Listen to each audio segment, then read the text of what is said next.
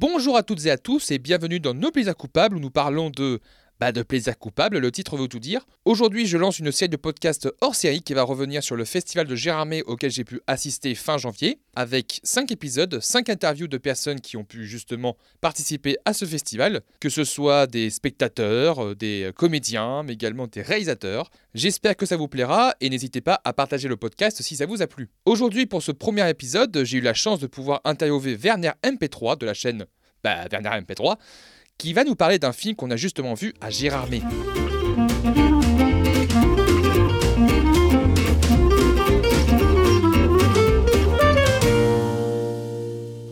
On entend la douche derrière ou?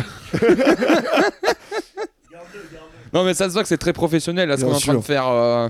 Nous, nous sommes tout à fait dans un studio professionnel. Ah, c'est ça, on est dans le mood, dans l'ambiance, euh, dans le partage et la cohésion. tout à fait, bien sûr. Bonjour Werner, comment ça va? Bonjour Quentin, bah, ça va et toi? Bah écoute, ça va très très bien. Merci de participer à ce podcast. et Avec de- grand plaisir, c'est pas du tout une prise d'otage parce qu'on est en coloc. Alors fallait pas spoiler. euh, Hein Hein non, mais, non mais écoute, ça me fait très plaisir en tout cas, vraiment. Oui, oui, oui, pour ceux qui ne le savent pas, donc nous étions en colloque euh, avec euh, Werner, Nico et Tom, que vous écouterez plus tard euh, dans le podcast. Euh, voilà, donc on a participé à Gérardmer, qui est un festival qui est très très cool, de genre fantastique, horreur.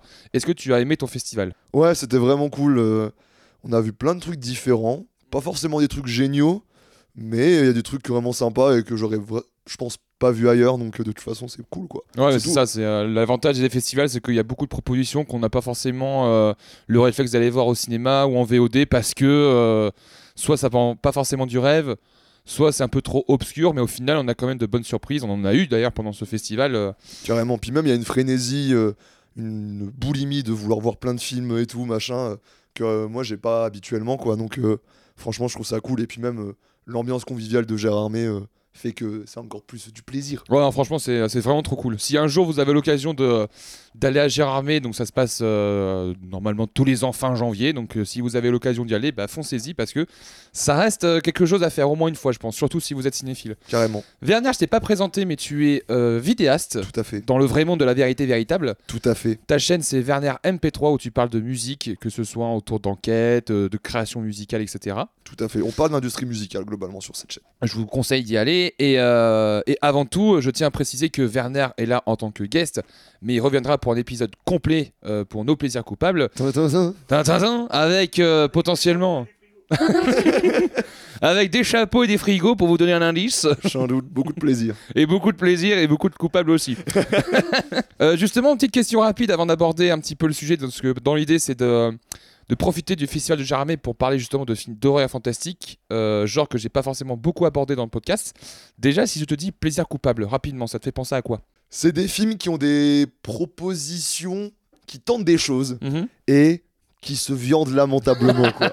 Euh, c'est surtout ça pour moi la définition de plaisir coupable. C'est quand même qu'il y a une tentative de faire quelque chose de différent. Mhm. Il y a vraiment une, une prise de risque qui, bon, n'a pas marché, mais euh, qu'on est quand même obligé de souligner et qu'on se dit quand même, ah, ça aurait pu être vraiment bien.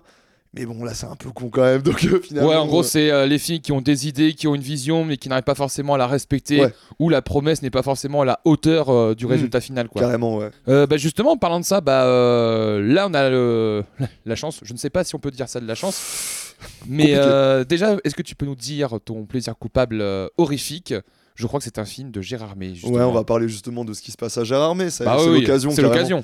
Euh, je pense que là, un potentiel plaisir coupable dans le temps, c'est le film d'ouverture du festival qu'on a vu, euh, qui est The Forbidden Play. Mhm. euh, De qui- Hideo Nakata, pour Tout ceux qui ne connaissent pas. donc réalisateur de Ring, le- la version originale, et de Darkwater Blackwater, qui a gagné le Grand Prix à Gérard May. en 2003. Ouais, je crois, ouais, il me 2003. semble.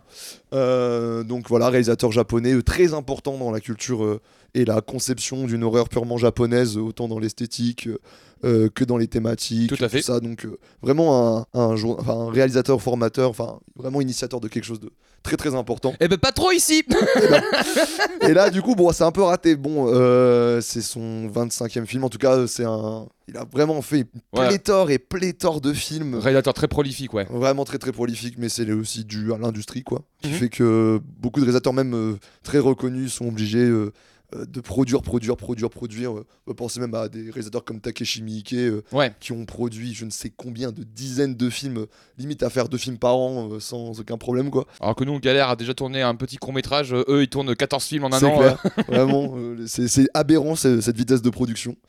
Et euh, du coup, euh, pour parler un petit peu de plus de The Forbidden Play, donc c'est euh, un film qui nous raconte donc l'histoire euh, d'un couple euh, assez étrange euh, qui, euh, hmm, attends, comment je pourrais le Mais dans l'idée, c'est qu'en gros, on a euh, un couple, une famille. euh, la mère et le fils ont un accident de voiture. Et la mère, euh, malheureusement, décède. Et le fils survit. Et euh, le problème, c'est qu'il il va avoir des événements surnaturels qui vont se produire. Et qui vont hanter une autre personne dans l'histoire. Qui a fréquenté le mari dans le passé. Et en gros, c'est une histoire de possession euh, au Japon.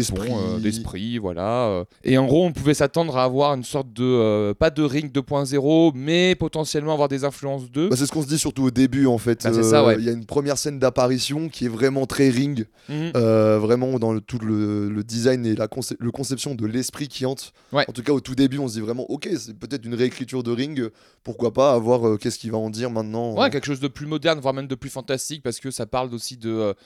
Bah, on a des médiums, on- ça parle aussi de, euh, de légendes folkloriques autour des. euh, tu m'avais dit le nom de la créature, c'était. Un euh, yokai. Ok, voilà, exactement. Donc, euh, on a aussi beaucoup de folklore par rapport à ça.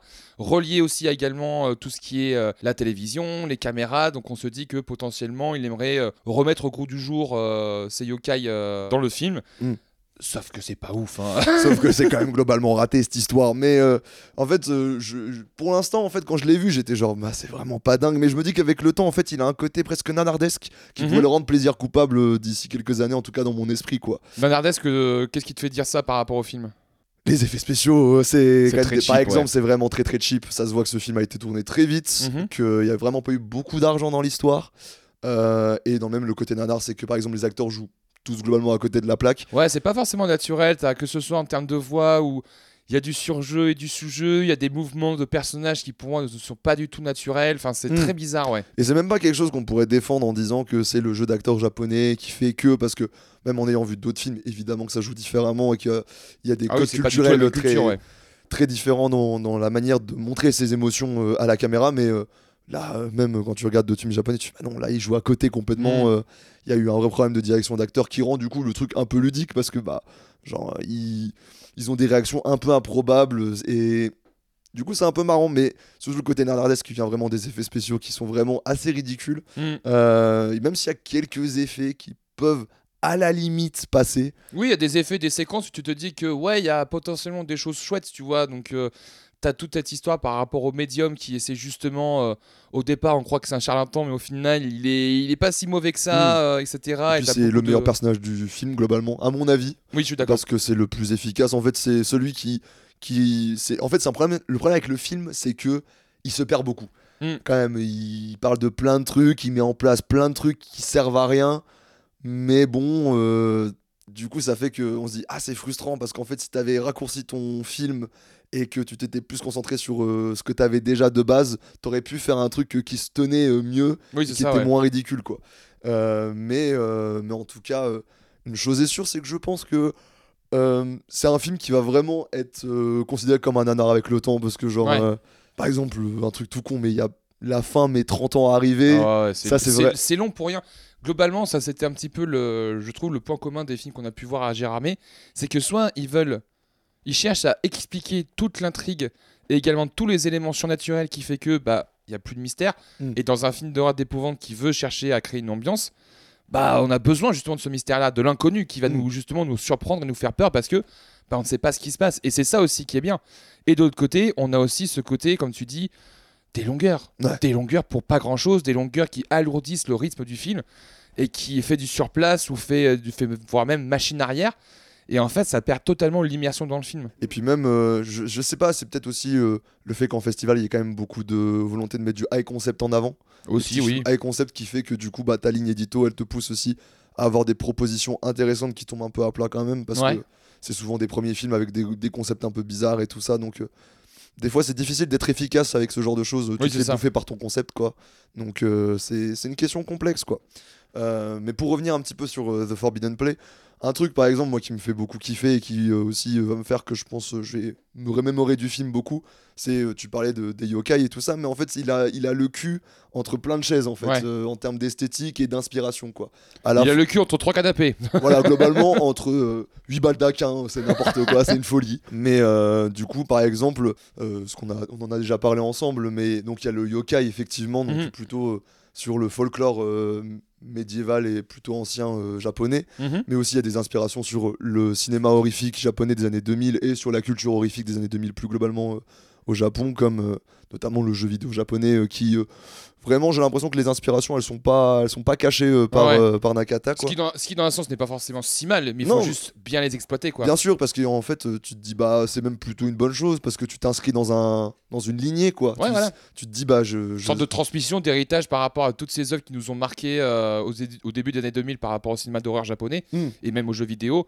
Mais encore une fois, bah, je suis sûr que le film, honnêtement, donc, euh, enfin, euh, je pense que vous l'avez compris, c'est que moi aussi, je n'ai pas forcément aimé le film et que même s'il y a beaucoup de choses que j'aime bien, euh, c'est gâché par d'autres décisions qui viennent remettre en question tout ça.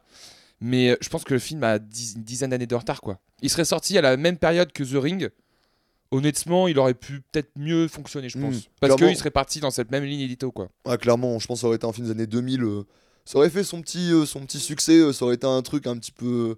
Un petit peu intrigant, un petit peu bizarre et tout, qui aurait pu bien marcher en, en DVD ou tout ça. Je pense que ça aurait pu avoir un film. C'est un peu un film de vidéoclub en vrai, hein, ça, ça aurait pu. hein, un franchement, ouais.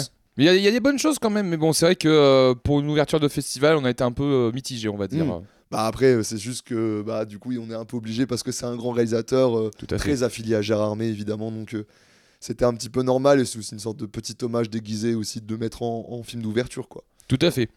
Werner, merci beaucoup. mais il y a aucun problème mon Quentin Où est-ce qu'on peut te retrouver aujourd'hui? Et bon on peut me retrouver sur le YouTube euh, YouTube euh, avec la chaîne Werner MP3 du coup et puis euh, sinon on peut me retrouver sur Instagram Twitter voilà où je papote des fois de temps en temps venez c'est sympa on parle de musique c'est cool quoi Parfait. Eh ben écoute, merci beaucoup. Merci à toi Et ben je vous dis une très bonne journée à tous.